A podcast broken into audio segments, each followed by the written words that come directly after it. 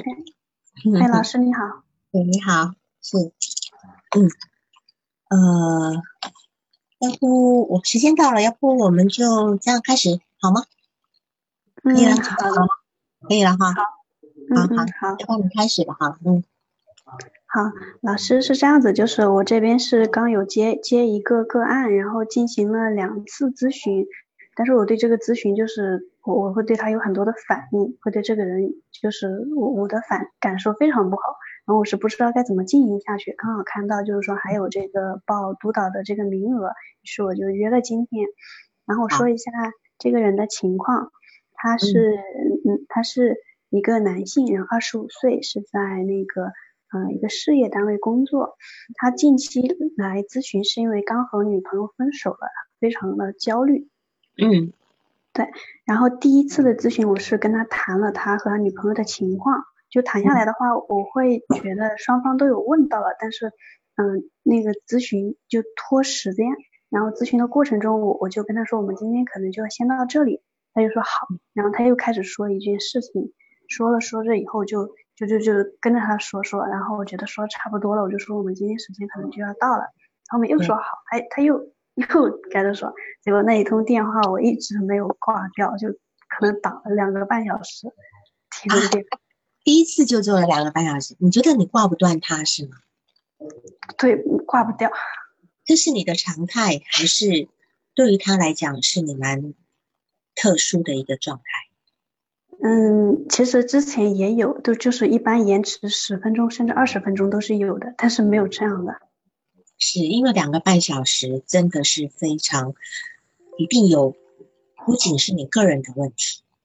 就是我们一般呃新手咨询师，也不要说新手，有很多自己就是那种比较客气一点的，对自己的那种自恋程度不够的咨询师，他常常会总觉得要多给别人一点，或者是他总觉得我没有做好的时候，我就会很有意识的、无意识的就会像拉长时间。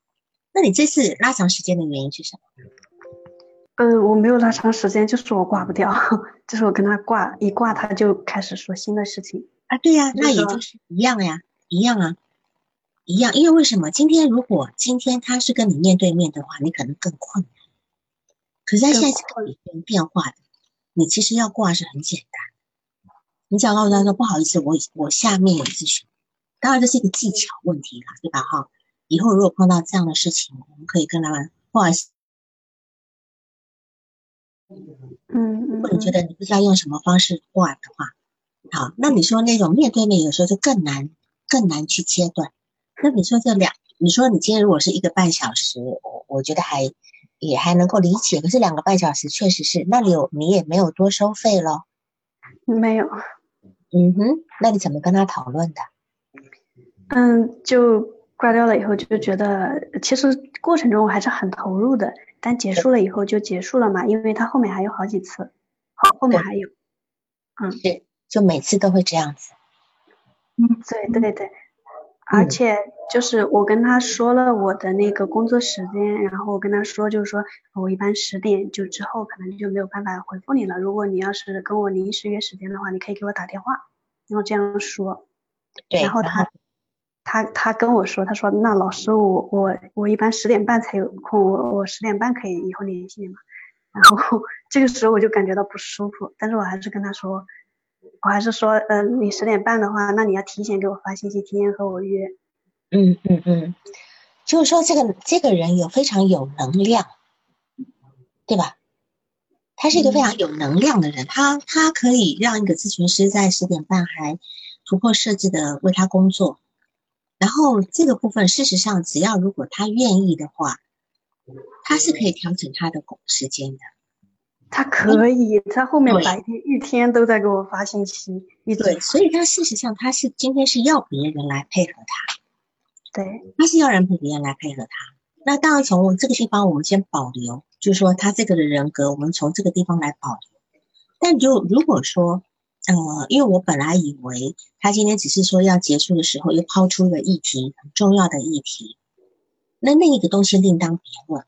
那个东西我们叫当当然，他你连续拖了两个多小时，也有一个议题，就是说他分离是困难的。对来访者有分离困难的问题，他不知道，他可能他充满焦虑，他他有可能就是那种，嗯，没见到人，没听到声音，就这个人就不存在的那种状态，就是很早期的那个婴儿的状态。啊，婴儿一定是要看到人、听到声音，他才觉得妈妈是在的。但如果今天没看到、没听到，他就觉得好像我今天没有这个人，我失去这个人，所以他会对于他的。女朋友的这种互相的这种呃微信往来的什么的，他会很焦虑的，嗯嗯嗯，他会很急着要人家回应他，或者是他赶紧回应别人。这个他是这个部分，当然也有他即刻满足的问题。即刻满足，对，即刻满足就是说，这也是一个口欲期的一个特性。口欲期的一个特性就是即刻满足，就是他没有办法忍耐等待。好，比如说有有一些人在情感方面，他如果跟跟男朋友、跟女朋友吵架，吵完架以后呢，有人就说好吧，那我们吵架，我们今天晚上先不讲话了，呃，明天再谈。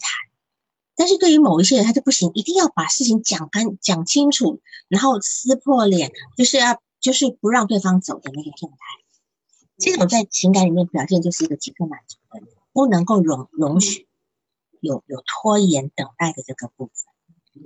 那么。呃，我我之前好像讲课的时候已经讲过这个棉花糖实验，就是棉花糖实验，就是说一个人的成就越高，跟他他容人不能容许呃等待的这个这个部分是越越相关的。他如果能够呃少一点，能够避开这个即刻满足的话呢，他以后的成就率成就呃成就是相对几率高一点。好，没关系，我们跳开，然后。嗯，那你继续你的，我们刚刚那个地方先保留下来，好吧？你继续你的案例，好吗？嗯，好。然后这个人他在，因为是有微信嘛，然后他在那个呃语音或者电话跟我这个进行的过程中，和在微信上表现的状态是完全相反的。他其实打电话了以后，他其实是蛮理性、蛮克制的，说话非常的客气。说话就是老师，我觉得这个这个我我很焦虑，我我不知道怎么办，或者我没有理解清楚，他就是这种客气的语气，就是不让你走客气。但是微信上了以后非常过分，微微信上不停的发信息，然后你这个啊，我我我我有时候会回他，我回了以后对吧？他完全忽略我的话，他还是会再问，然后我会再说一遍，然后他再问，然后后面我就真的生气了。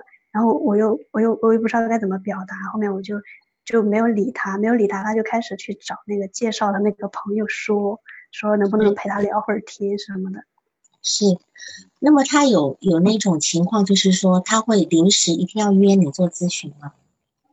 对，然后那天周末我没有理他，然后他他就找那个朋友说，那个朋友就问我什么情况，后面就是他从下午三点，然后我就开始回他了。回他了以后，回了一两个小时，我觉得跟他这个聊天，就聊也不算什么，我就没有回他了。我就说我我有事情了，可能我没有办法再这样回你了。我现在在外面。嗯。后面的时候，结果他晚上又开始发信息，结果我就觉得这个人有点，可能觉得有点严重吧，就一直这样子。到底是什么地方没有说清楚，没有表达好？就沟通不到位。最主要的需求是什么？他谈的内容是哪一类？就是他说，他说他女朋友发朋友圈了，他这个朋友圈是什么意思啊？然后我跟他说，你你你现在，嗯，就是就是他女朋友，其实就是他女朋友和他分手，但是他女朋友又一直给他发信息。嗯嗯嗯。然后他当嗯，你说你说。对，然后他其实是想分手的，但是他又想挽回，他觉得他女朋友给他发信息，他又觉得可以去继续谈，但他去复合，他女朋友不愿意。他他就他又觉得就是他想要么就马上和好，要么我就直接找下一个。然后他就他女朋友就一直给他发信息，他就很焦虑。他就说我女朋友是不是这么想的呀？我我要是这么做了，我女朋友会不会知道我我是这个意思呀？这不符合我的风格，这怎么怎么的，一直这样说。他的风格是什么？你有问过吗？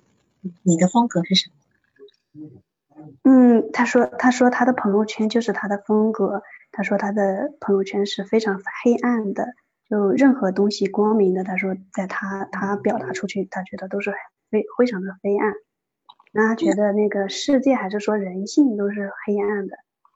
是是，这这点关于他他对人性的理解，我们后面再讨论。就是说，那他那他这样讲说他不是这种风格，那就表示跟他希望女朋友理解他的风格，跟他朋友圈的风格是不一样的。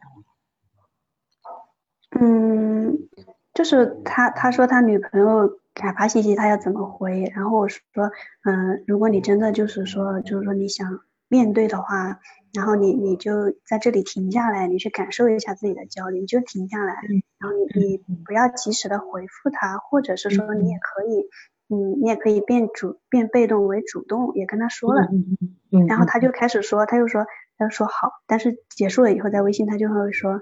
他说：“老师，我觉得这不符合我的风格，我就是一直回的。那我，他说我这样突然变了，他这会不会知道我是什么什么意思啊？他会不会知道我是在做什么？这种是是，就是说他在一直在跟你微信上面，呃，一直在他等于有点在索取，他在不停的索取，是吧？他在不停的。那当然，这个部分跟前面我们谈到的这个。”必须即刻满足的也有也有关系，因为他跟你约好的时间，等到他约好的时间的时候，他也许那个时候已经没有那么强烈的情绪了，其实他可以很理性的跟你讲可在随时在给你发微信那个时候，一定是他情绪马上来的时候，他情绪马上来的时候，他就必须马上要去去说出来，那这还是一个即刻满足的部分。那当然，这个部分我们可以去带，可以联想到那一个假设，就是他年幼被教育的一个方式。你可以说说他年幼，他当时他家里的一个状态，他父母还有重要养养育人是怎么教教养他的？嗯，他有有提到，然后我有引导他去说家庭，他他后面就是说，其实他是说我我是我听完了以后，我会跟他说，那家庭其实给你带来了有一些创伤啊。然后他说：“他说他觉得还不小，但是他没有具体说，他不愿意具体说。那两次他都避开了。对我的意思说，他父母对他的态度，或者是他重要养育人对他是怎样的教育态度？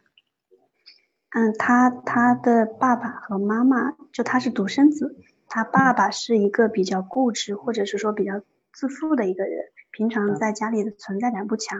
然后妈妈是教师，非常的强势，非常的自我，然后会忽略。”来访者，来访者小时候在家里说话，从来都不会被允许，也不会被看见，就直接会被忽略，就多年来是这样子。嗯，对对。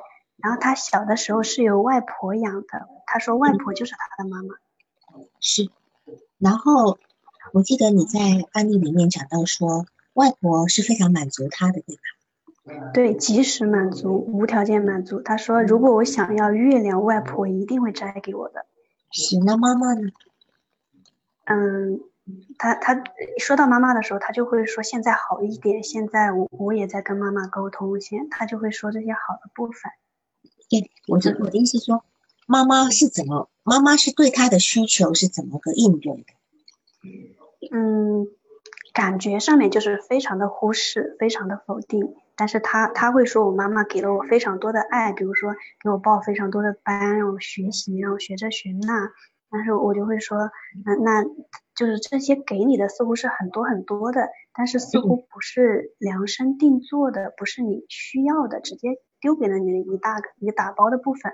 他说是的，他说但是觉得那个还是妈妈的爱，他也想要被被看见，但是他觉得妈妈不会不会允许他。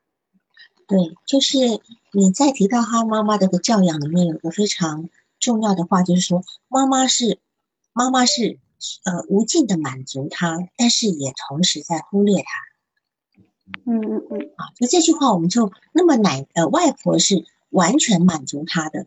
那么从这个地方，我们就会从，因为他毕竟小一点的时候是外婆在带嘛哈，所以这地方我们就可以看到这个孩子是从这个地方就养成必须即刻满足。嗯，就是我们今天养一个孩子，其实他是必须忍受那种呃适当的挫折，他才能够成熟的。但他如果今天肚子饿，你马上奶就准备好了，他今天甚至还没有饿，然后就只是靠稍微的有点感觉还没有哭，你就喂他了。事实上，这个孩子他就没有办法忍受这个等待的时候，就像他现在所有事情的反应一样。对他女朋友的一些行为，还有必须跟你的沟通，他都他都必须即刻满足。但是他妈妈那个状态，其实问题是更严重。他妈妈那个状态就是说，好，我都给你，我都给你，但是呢，你却觉得就是有一种冷叫做妈妈觉得冷，对吧？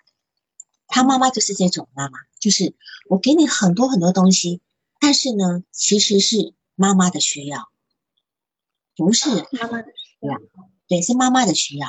你有没有发现他现在跟女朋友的交往有这一块吗？嗯，有有跟他探讨，他说他把他女朋友照顾的非常好。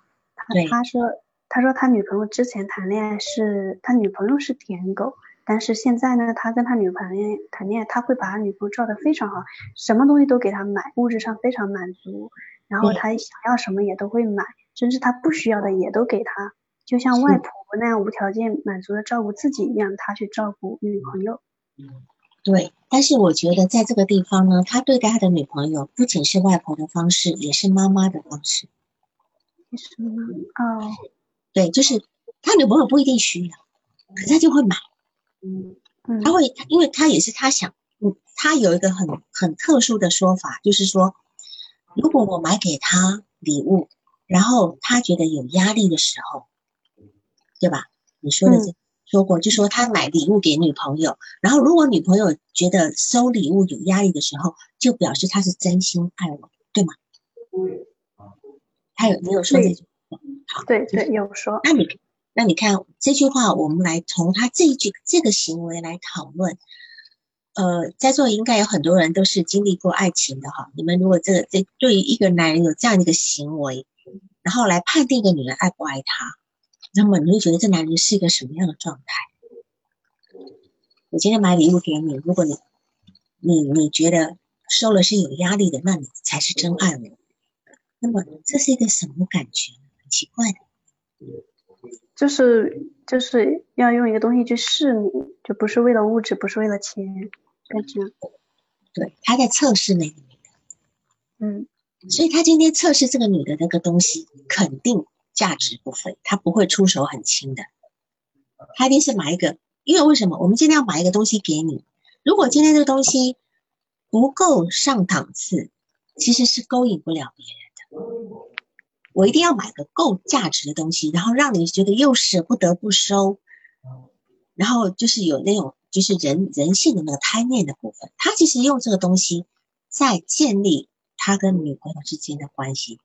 可是他又非常觉得害怕，觉得人家会不会只是看上我的钱？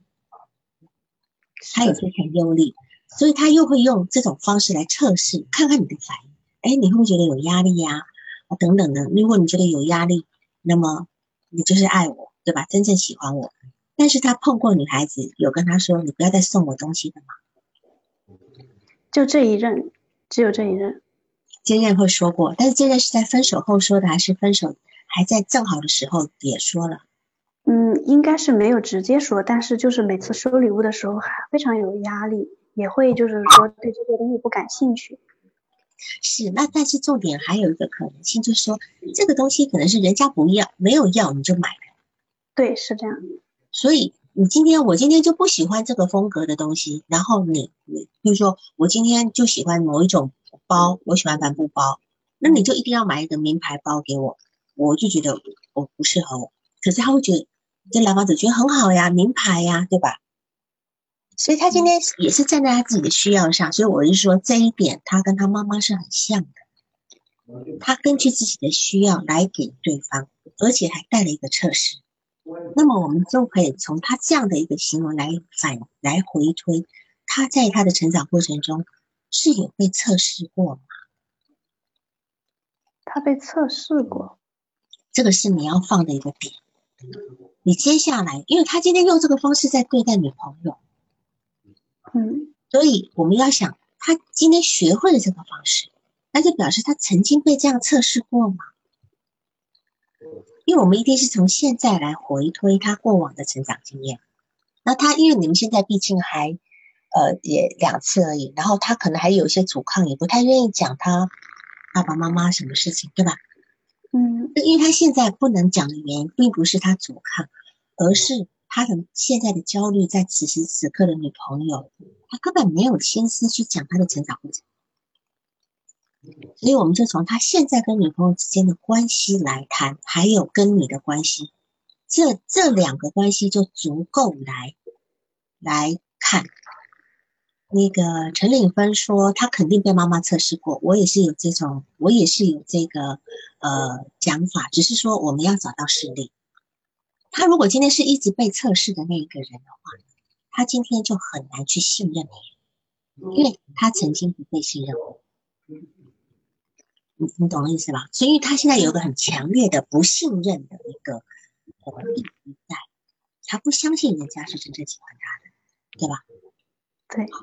好，行，那那没关系，那你再继续往下报告你的案例条。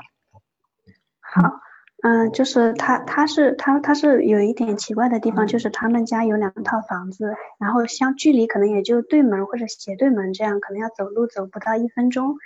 然后他爸爸和妈妈住一套，他和外婆和大姨住一套，然后外婆。然后大姨是因为离婚了，然后和他们住在一起。他和外婆和大姨住在一起，每天两家就是中午会一起吃饭，但是他不和爸爸妈妈住一起。嗯，每天，每天如此，包括上班时间。对。那他爸爸妈妈都回来吃饭？哦，包不包括上班我不清楚，不清楚。对，但他说以前，他说以前是的。是，这个是一个非常奇怪的。的部分，你就会知道，而且你你哦，你继续讲，往下讲，就是他他是对他是有说他以前和女朋友谈恋爱的时候嘛，他会出去住，说在外面住酒店啊，但是他一定要在中吃午饭之前赶回来，然后和爸爸妈妈一起吃饭。这地方是一个非常奇怪的点。首先，我们可以从这一点来看，这是一个不允许分离的家庭。嗯，对吧？哈，就你看两家人，我我也不知道他的大姨是独生的，还是离了婚，还是连同大姨家一起在外婆家，这个不不清楚哈，是吧？独生一个人，我有问过。啊，独生是离婚还是没结婚？离婚了。是离婚了，然后他的孩子呢？大姨的孩子呢？嗯，没有提到过有有孩子。就说这个是一个呃。不允许分离的家庭，然后当然这个不允许的分离的家庭，我们可以可以看一下，比如说外婆，因为外婆对他非常好，外婆那种无尽的满足，通常大概也是一样在照顾自己的两个女儿，就是他妈妈跟他的大姨，对吧？然后他外婆的这个状态就是把全家人拢在一起，因为你没有提到外公，嗯，没有提到外公，对你没有提到外公，对。陈立峰又说了啊，就是边界不清，对，这个是一个很重要的议题，我我等下也会谈到，就是说这个家庭是一个，其实就是一个整体，这个家整体里面是没有边界，是完全没有边界。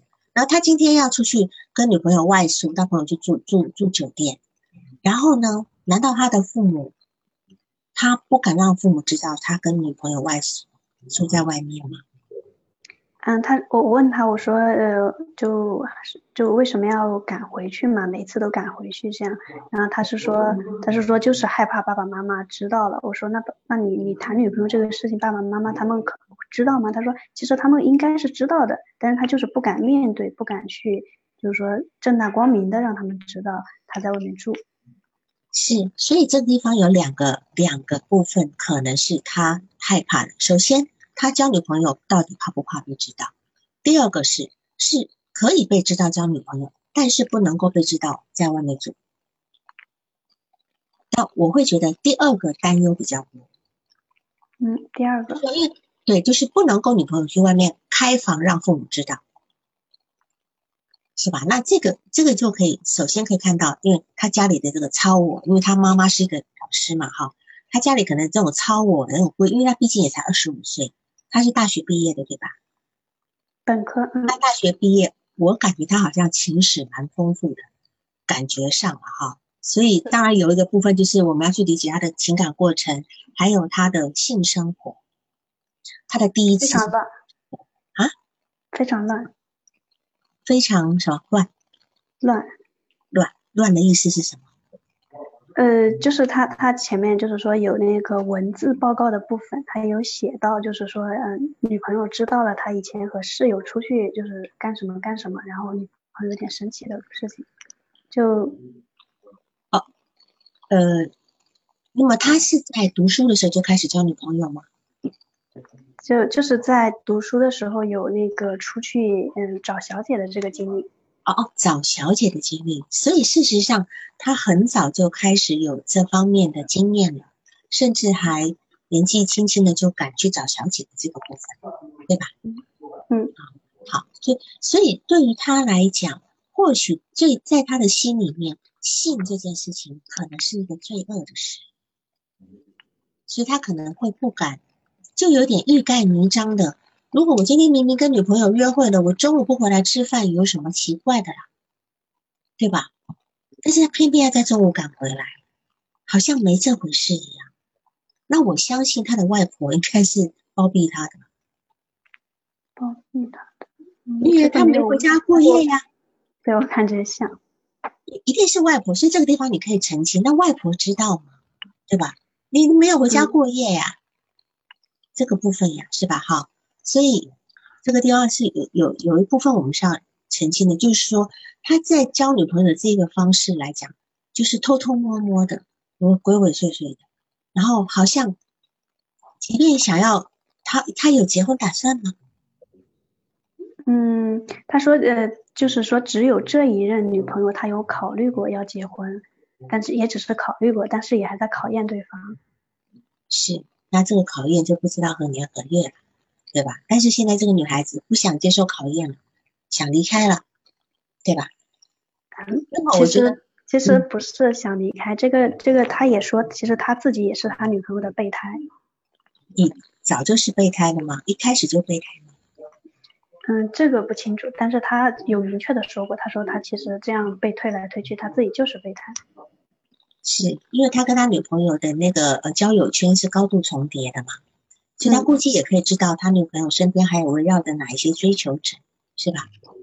他应该是能够知道的吧？应该是知道的。对，好，所以那么呃，首先我们俩我们要来看他为什么这么焦虑，他女朋友话不说明白，又要继续当当朋友，又不接受你的呃追求，不跟你确定关系，这个部分为什么让他这么焦虑？他似乎就在这个状态之下，他就好像被就被吊着，对吧？嗯，他被吊着，然后他变得开始去一直很关注女朋友的朋友圈发什么啦，然后他呃跟谁了互动什么啦，他一直想要知道自己的位置在哪里，是吧？嗯嗯。现现在的焦虑点在这个地方吗？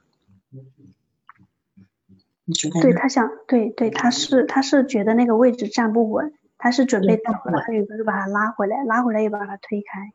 是，那么既然这样的话，那他他就走了就是了呀。他为什么走不了？你问过吗？哪有那么久熟的？等的不是上那等着吧去了吗？那个那个。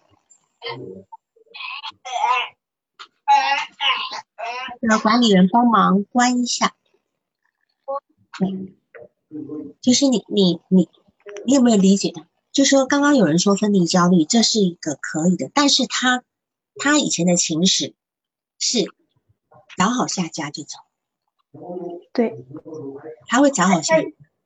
他他以前就是基本上都是用钱去谈的女朋友，然后谈了女朋友以后，他觉得。差不多了，他就会找好下一个，然后和前一个分手，直接就走了，就没有然后了，就也没有一个什么分离的过程。所以以前都是他跟别人分离的，对他会主动分离。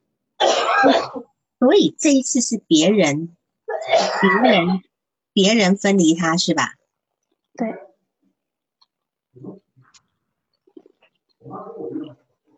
呃，这次是别人分离他，所以这个状态我们就可以知道。他这一个状这样的一个状态呢，因为他被分离，他没有办法接受这样的一个被分离的状态，而且今天有一个人敢跟他分离，他可能觉得这才是真正的，就是不不一定是真爱，但是至少是真正的意愿。嗯，因为他一直要测试对方嘛，嗯。就是说，测试到可能对方觉得很不太舒服了，就觉得我们不合适，我们分手吧。所以他开始会考虑哦，我我我是不是要收收收一收那个测试你的伎俩，对吧？我我开始想跟你认真了，然后因为我发觉哦，原来你是真的真心这么对我了。当时我这么测你，你现在不舒服，你要走。但是他现在就是，我觉得他他之所以焦虑的原因，首先第一个就在于他没有被分，他没有被什么？没有被分离过。对对对，都是他分离别人的，他占的主控权、主导权，他拿钱来当武器，就没想到这个女朋友钱不管用了，还是要走，还是要走，所以这是一个一个焦虑点，第一个焦虑点，他才发觉哦，原来我真的遇遇到对的了哈。然后第二个呢，第二个焦虑点就是，他问他也可以说，反正那我就搞僵了嘛。你我都是你备胎了，我可以走呀，我还可以找下一个呀，因为对他来讲不困。可是呢，他真正难受的地方在哪里？因为他要信任一个人太难，太难太难。他他讲的那句话就说，人性我是很了解的，那你就知道他所谓的人性，他了解一定是人性的黑暗面，他了解，嗯，对吧？所以今天一个女的。也不在乎你，你给我的重金，想要拢拉拢我，我不在意。然后要走的时候，对于他来讲，他好不容易有一个很真切的感受，有个真实的人在那里，有一份真实的感情在那里，所以他会很焦虑。他他想要知道你到底真爱我吗？所以他一直想要给对方一个机会，咱们把它落实下来。他怕万一我这么就走了，然后。如果你是真的在意我的，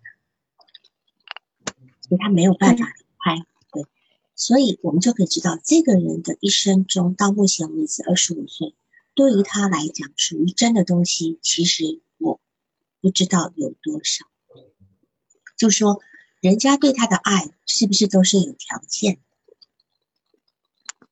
奶奶呃外婆对他的爱虽然是很好很好，但是有没有条件？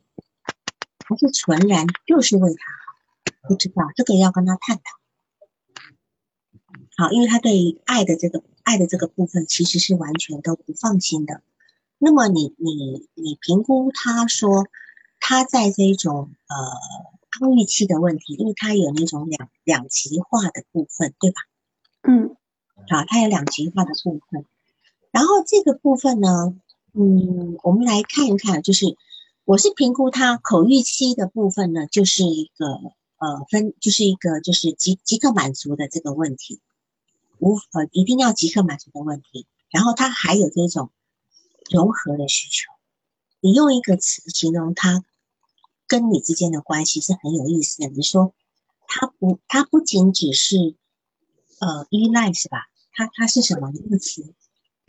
它是粘着我，但是像个吸血虫粘到我身体里去的那种感觉。对你，你说的是一个叫附着，是吧？你说它附着，附着对，附着。你看附着这个词就很好笑了哈，很有意思的，或者是吸血，你看那个吸血虫一样。附着这个词是指就直接贴，就像你粘在身上，但是它不用脚脚不着地的，它就全身挂在一个人身上。但如果说今天我们用的是这个人是依赖，很依赖我，他至少他这个依赖的人他还脚着地呢，他有他的力量。可是附着就是完全粘在你身上的一个部分，就像吸血虫一样。所以从这个地方我可以去判断他在口欲期的发展部分呢是有问题，因为这个口欲期呢也是我们一个人要发展出信任品质的那个部分，要一个信任品。弗洛伊德说口欲期呢，呃呃。就是，比如说是一个那个叫做呃，就是呃呃，就是这个叫做即刻满足的部分。那么马勒也说，马勒马勒把口欲期当成共生期。好，那么埃里克森说马呃口欲期是发展信任跟不信任的品质。所以他在他他在这个地方其实很很明显，他是非常不信任一个人的，他甚至也不信任他们。我觉得他是不信任他妈。他没有办法跟他妈妈交流，所以他才会显现出他里外两边那么大的差别。在家里乖的不得了，在外面抽烟喝酒，啊，或者甚至甚至找小姐，啊，就几乎就是这这个部分。但是他比较明显的部分呢，其实他主要的状态还是在这个分离焦虑的部分，就是在他的刚预期的部分。刚预期主要的焦虑是分离焦虑，然后在口欲期的主要的焦虑就是一个融合焦虑，好那样子。然后他他就是呃这个时候呢，他形成为一个一一个他的一个意志品质。我不知道他这个人，他应该是没有意志品质的。为什么？因为如果说他今天有那个呃急迫满足的问题的话，他就没有意志品质，因为他没有办法坚持等待一件事情的结果。所以他很可能很快的就跟他的女朋友一有问题，他赶紧就要一定要去搞清楚，要不然他就要离开，是这个部分。所以这个地方你有很多要跟他去聊、去谈的。当然，分离焦虑呢，呃，在这个刚预期呢，如同马勒讲的，也是一个分离个体化。他现在必须跟他的家庭做一个分离个体化的部分，他必须从他家里抽身。大家，他现在抽身的方法是。是一种叫做逆向操作，他他在外面用各种违背家里的那种呃规定的方式来显现他是一个独立的人，但实际上这是一个非常不成熟的方式。他如果今天敢在家里也这么抽烟喝酒，那才叫做他真正从家里这个脱离出来，可是他不敢，对吧？就甚至连吃个吃在外面吃个午饭都都不敢这样子哈。所以这是我。评估他目前的状态，因为毕竟两次嘛，我对于他整个诊断我不敢下的太绝对，他可能还有其他的东西在，好吗？好，那你再去说一下他的其他的那个状态，因为你的案例好像还没报告完嘛。嗯，好，说是两次，其实做了三次，但是感觉又做了五六个小时。嗯对。对，因为因为周日从下午三点开始给他聊，不愿意聊了以后，就跟他说，我说现在在外面，那我们明约明天下午一点半我有时间，我们进入咨询。他说好，结果他晚上就一直又发信息，后面就他又要给我打电话，后面我就答应了他给我接，结果晚上打电话就打到十二点半，我还挂不掉，后面我就跟他说，我们这边真的需要休息了，然后就挂了。所以其实当天晚上把那个咨询做掉了，结果做到第二天一点多的时候，他又在开口说，他说老师我们约了一点半的咨询，然后我这个就真的想，我真的是觉得我的那个咨询做的是没有用吗？是没有探讨到位吗？就觉得一眼他他说完了以后就没有了，接着他还要跟我说，嗯嗯嗯，是的，因为他现在一定要说的，他没有把他他的焦虑点就如同他今天跟你约咨询前，你都会听到马桶。按马桶的声音，对吧？啊，就是他匆匆忙忙的上了厕所，然后跑来来跟你接电话，可能还晚了几分钟。那我们就可以，就一个人如果说我们在咨询里面常碰到的事情呢，他一来咨询就先冲厕所，为什么呢？因为他今天如果不排空的话呢，他的焦虑会感更严重。通常有焦虑状态的人都会有这个状态。所以有很多人，他焦虑来的时候，有焦虑症状的时候，他会频尿，他总觉得肚，呃，膀胱里有东西，他他会让他非常的紧张。所以这个部分你也可以问，因为连续你两次都听到他在按马桶的声音，所以这个部分我们可以评估他的一个呃呃焦虑的一个部分。那么，呃，以他现在来讲，你还得去评估他，你晚上睡觉睡得怎么样？你。你你对于手机的依赖有多少？因为他必须要看他女朋友的朋友圈啦，等等，他还得问好多人，呃，有关于这个事情怎么理解，那个事情怎么理解，对吧？就他自己没有办法去判断别人所表现出来的这个行为是法律，他不能判断，对吧？所以他就会一直一直问你。那么他一直问你的情况之下，你就会知道，因为。这个孩子从小就没有自己判断过，他没有办法，因为今天他肚子饿了，结果妈妈给他一个玩具，妈妈觉得哎很好玩吧？你看我给你好的玩具多好，所以他就搞不清楚哦，原来我的肚子饿是需要拿一个玩具，因为他妈他也说他妈妈给他的不是他不一定是他要的这个东西，他被忽略，他很敏感能够抓到这个东西，就表示他曾经是。反思过的，那么但是，即便他现在反思到这个程度，他可能也没有办法去理解别人的信号代表什么意思，所以他会那么紧张的要跟你巨细靡遗的去讨论。你不跟他讨论，他就跟他的朋友去讨论。哦，这样，这样是，对，所以你可以跟他重新定，你可以重新跟他定规矩，只要你的自我够强大。你跟他说，如果你对于你现在想要去快速解决你，因为我觉得只要设置讲好都不是问题，只要是设置的规定内进行都可以。比如说，你跟他说，如果你现在这么的着急，你现在这么的，嗯，就是不知道怎么办。我不希望在非约定的时间接到你的微信跟电话，那么我们可以呃拉多一点，每周多几次咨询，固定时间。你只把你的问题集中在那边，你一定要把这个东西，你要把这个规矩做到。你这个规矩做到，对他是一个成长，你理解吗？即便有可能脱落，但是他会回来找你，因为他就是一个没有，他今天是。没有做规矩，看来他们家处处是规矩，可是他是没有受到真正规规矩的约束，因为他要么就被过度满足，所以说等于也是没有规矩，但是又好像有很多框框在那边，你不可以干嘛，你不可以干嘛，但是都是没有考虑到他的需求，所以他又是被忽略的。嗯，你现在就是要，那关一下门，就是。跟他建立一种新的，啊，刚刚有有这个其他的声音在提到“移情”这个字，你现在要做一个跟他的原生家庭的父母不一样的东西，你给他他要的，但是你要在规定的时间，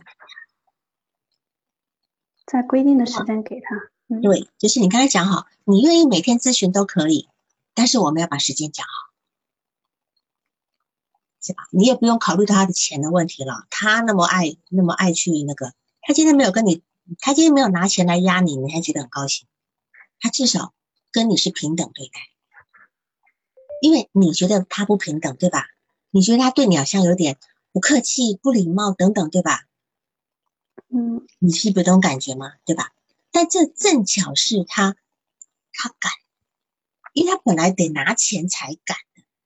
他现在虽然也跟你拿钱，可是他摆明的是很占你便宜的，你懂吗？你是指你小时你两小时的两小时半，你只收一次费用？一小时的，是吗？那个还还多了一次，那天晚上还半夜打的呢，我还我以为是把第二天的那个咨询做掉了，结果他就完全忽略了，他就第二天又跟我要进入咨询。然后最后我就直接跟他说：“我说那今天我们就到这里结束，需要你挂断电话。”然后他就他就呆了，他一下就愣了。他说：“他说他说他说我我不敢挂，说我从来都没有挂过挂电话过。”他不敢挂，对，他说他从来都没有主动挂过电话。对，你就知道他不能够主动去分离呀。他既然不能主动分离，你就替他做，你教他怎么去做，甚至你可以跟他讲，可以。以后你主动挂电话，可是时间到了，我就不再听你，就不再跟你说了。嗯，你要再说，我可能就是把电话放一边，你把电话挂了。我你今天不挂，我也会去做其他的事情。但是你在做这样是这样的一个约定之前，你要告诉他你为什么要这么做。嗯嗯，因为因为他的他的爸妈可能给他很多规矩，可是没有告诉他为什么要这么做。其他很多很难去形容一个形容形成一个信任品质，人家是对我好的，人家这样做是对我怎么好的？所以你只要先告诉他，我这样做是为你好，我希望能够以后你不需要再这么痛苦的过日子。所以也许你刚开始跟我这样咨询的很多不习惯的部分，可是对你是有好处的。你要跟他这么讲，你就要硬起来，因为我们咨询师唯一的武器就是我们的设置。对吧？你能够唯一保护你自己的就是你的设置，你不需要多，你不需要去欺压你的来访者，你不需要高高高高在上，但是你要你要去设定这个规矩，要不然你会很挫败，你会很难受，那他也不会有进步，这是双输的。好，好的，这个部分。好，我会再跟他探讨一次这个设置和规矩的问题。对。对，然后呢？你提到很多，就是说他在咨询室里面的那种、那一种很特殊的状态，嗯，他他咨询的时候，就是他只要接通了这个电话，他的态度就非常好，就真的真的就没有办法跟他生气，在电话的时候。所以你就知道，他他在他父母面前已经习惯扮演一个非常让人家喜欢的孩子。对对对，嗯，那你是说，你不是说他在那个咨询里面有一些，呃，有一些比较特殊的时刻吗？嗯，好，是有一些特殊的时刻的，就比如说，嗯，他他第一通那个咨询的时候，他说他那个，他说他他女朋友，他是说他女朋友在家里面，然后他爸爸女朋友的爸爸是有抑郁，女朋友的妈妈是躁狂，然后女朋友那天给他分手的那天，跟他发了一个信息说做了个梦，梦见猫被摔死了，然后呢他没有理，然后呢那个女朋友又说那。我感觉那个摔死的猫就是我自己，然后他让我去分析一下这个事情。后面我说他他就是说忽略这个事情可能对女朋友来说比较重要。嗯嗯对，然后后面他我他又说女朋友之前是那种 M 型然后舔狗型的恋爱方式，但跟他在一块不合适，就不适应他对他特别好，会给他买很多礼物。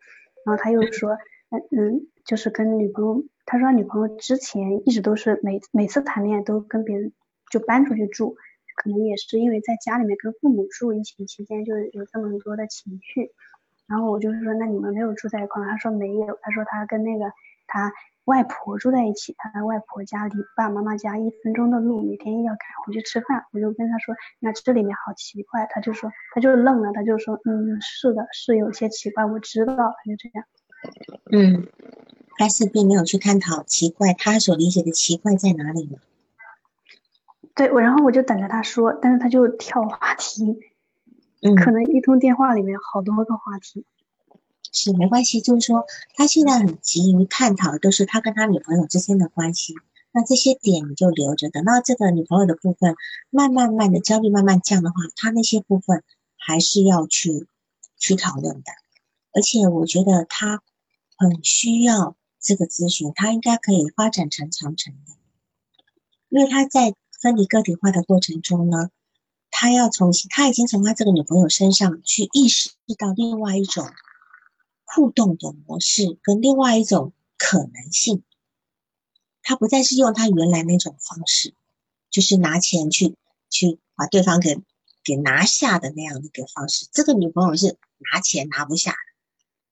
那么他可能开始就是他原来习惯的那种模式，还有他家里用各种各种温暖或各种需求来满足他，然后把他捆住的这个模式其实是一样的。然后这个模式他现在已经行不通了，所以他会有就是那种不知道怎么往前走的那个状态。所以其实他一定是非常需要你。那么你就是要去做一个跟他家里完全不一样的，你要替他去展开另外一个世界。另外一个人际的世界，正常的世界，这样子。当然，你没有，你还没有看到他他的，呃，在办公室里面的那种人际模式。如果办公室里人际模式，就可以更辅佐我们知道他的这整个一个概对他的概念化。这个，然后他今天二十五岁，看起来还蛮有钱。嗯，为什么？家里给的。是家里不是不知道应不知道应该是家里给的，然后有问他就是说，嗯，有有去说一下，就是说，嗯，他说他没有叛逆期嘛，我说就没有叛逆期的话，可能就是说，嗯，就是说这个比较奇怪，他说说他嗯不敢直接跟他妈妈说，说了也说不通，而且跟他妈妈说了以后，他会失去一些东西，他会需要改变很多，失去什么？嗯。嗯，失去，就就他那个时候也有沉默，然后没有去具体的问失去。有人说失去钱哈，陈美芬说的，当然有可能就是失去一些好处。嗯，我的感受也是钱，当时。对，就说有可能他妈妈他的现在会拿钱来办事的这个方式，就是他妈妈会说，你今天如果怎么样怎样，我就不给你什么什么什么什么。等等等等等等，那他已经被钱照顾惯，然后他就一下子就这个钱让他所有的羽毛都都长不起来，所以他现在习惯拿钱想要去把另外一个女人的的那个给给打残了，对吧？把另外一个女人的脚给打残了，然后你跑不掉。他也是用他妈妈的方式来对其他女人，就没想到这个现在这个女朋友就是打不残的了哈，还居然敢跑，所以这就是他开始要重新一去认识他自己时候，而这个是这个部分是你要去跟他讨论的，因为就算他今天用原来的方式去把每一个女人拿下，但是他不敢跟那些女人进确定一个关系，他不敢。因为那些女人都是像他妈妈对他一样，因为他就很可能已经不愿意接受自己的状态，他怎么可能去接受那些女人？这个部分是你要去跟他讨论清楚的。为什么以前你你怎样怎样，现在你会这样子？然后钱在中间到底起了什么样的作用？甚至钱带给他安全感，同样也会给他不安全。对吧？他所有的问题都来自这个地方。然后就是，嗯，你刚刚提到，就是你的督导问题里面，就是说，来访者他会在咨询之后不停的打扰你，对吧？有时候一个问题会问三到五遍，三到五遍。那这边我就就是比较呃集中的回应你的，就是因为他从小呢。就像刚刚讲的，他真的是没有界限。就是说，他从小是没有界限，他的边界是被侵犯的。那么，他也没有防御自己边界的能力。那么，所以呢，就是说他自己本身的一个意志力，他的意志、意志，他内心的意志是没有被接收、接纳过的，没有被认可过的。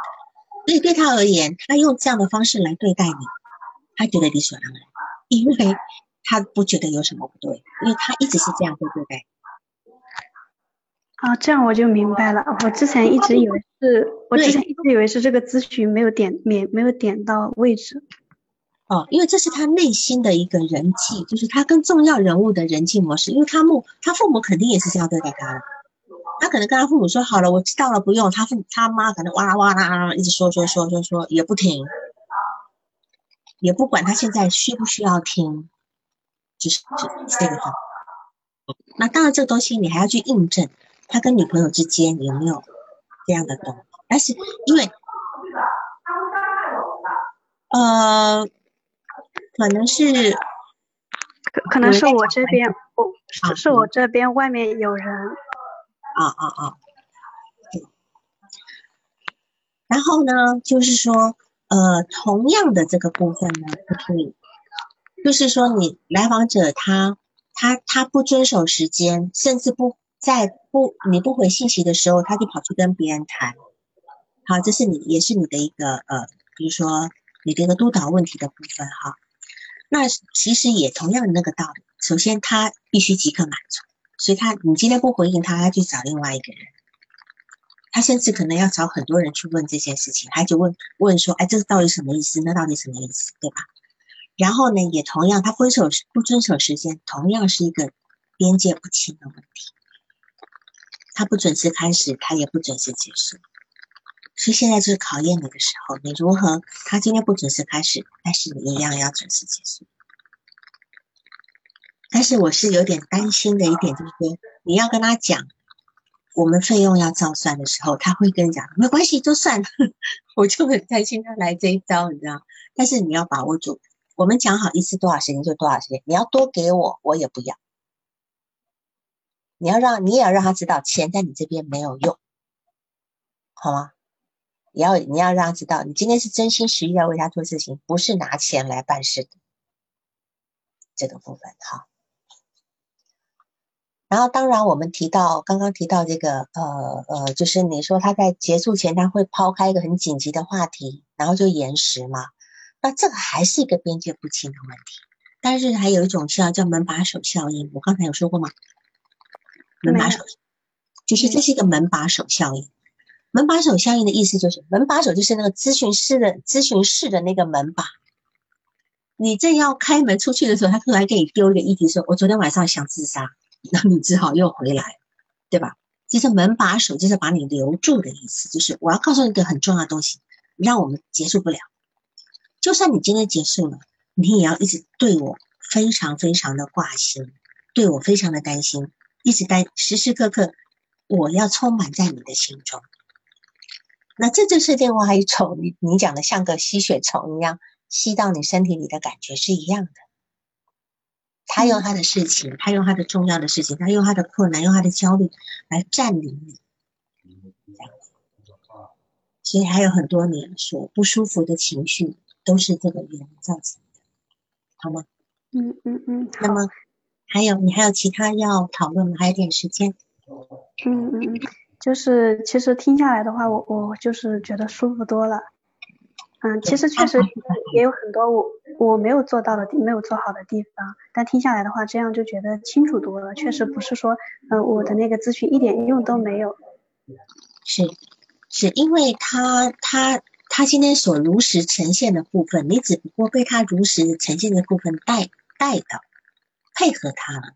因为你可能很想做一个能够满足他的好妈妈。那如果你这么做一个满足他好妈妈，你就落到外婆跟妈妈的状态里去，好吧？好的，但还可能还反过来被他控控制一点这样子。嗯，看还有什么地方要讨论的吗？暂时就没有了，暂时我这边就没有多的疑问了。就可能之后我还想，就是可能还想再。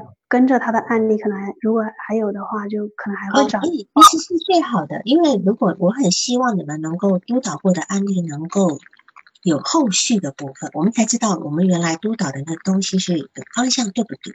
因为通常来的都是前几次，我们都只是大概评估这样子，都还在收集资料的一个阶段。那另外还有个问题点，就是说，他现在他这个你提到他的前女友呢？是有多个前男友的，这里呢，也要去注意到有没有竞争的成分在，就是让他那么放不下，有没有竞争的成分在？因为他知道这是备胎，那么他从小又被一直被满足的这个这个这个状态，首先这个女朋友不让他用钱收买，再者又好像。还有其他人比他更重要，这会不会激发他的一个竞争的那个部分，导致他错误的以为这是他想要的女人？这个也是你要跟他讨论的点，因为我们今天是要澄清问题，澄清，然后让他看看到自己是一个什么样的状态，他才可以去做出决定。我们是不帮他做决定的，对吧？好，这这这是一个部分。好。好，嗯，那现在我就清楚了，清楚了很多很多。嗯嗯，好，行，好。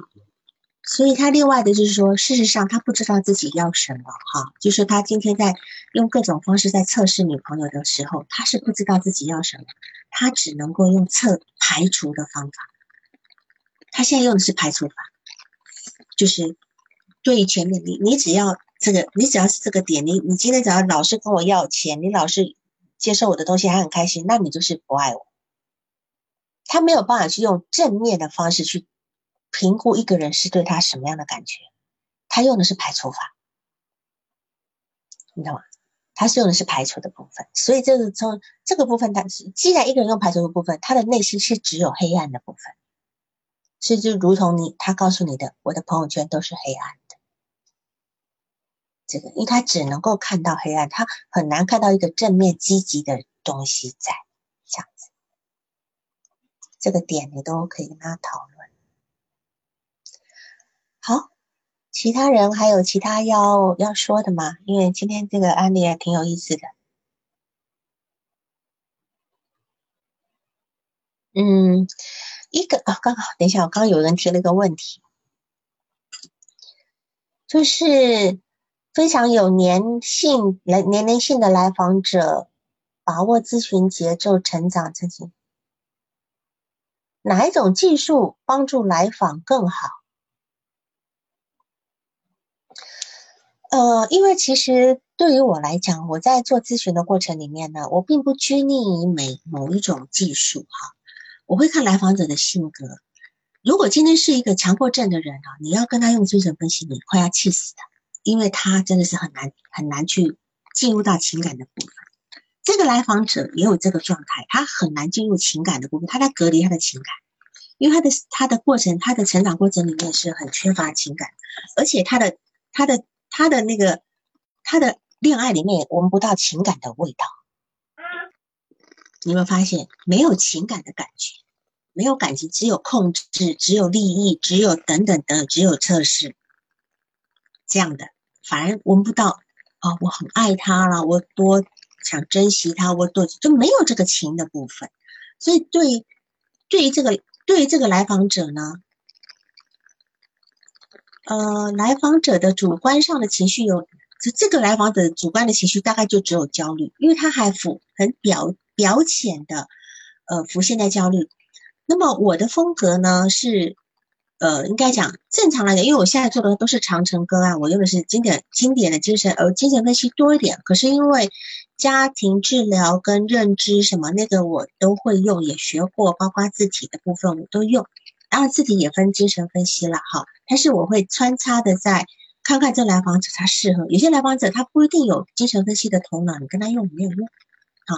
那你这个来访者一开始其实是很难用太精神分析的部分，你要跟他一直澄清。刚才有问人说，对于这样的来访者，你就要一直澄清他的所作所为，你不用太多解释，先不要解释，因为他不一定接受，你就先澄清，先拿先把他觉得你觉得不一致，然后你觉得很奇怪的地方反映给他，然后你引导他去说出来，哎，这里面到底发生了什么事？这是我们让他去。自我觉察的部分，那这地方累积够了以后，我们才能够把所有的问题都能够澄清出来，才能够开始做，这样子好吗？好，先让他自己先理解自己，先把浮在最表层的那个焦虑掩盖下的那个东西能够出来再说，这样子。好，嗯，那我们今天就这样子，其他有问题的人，你可以在在呃我们群里面发言，好吧？好。谢谢大家的回馈，我们是一周一次，一周一次，周二哈，好，拜拜，拜拜，好，谢谢老师，谢谢老师，拜拜。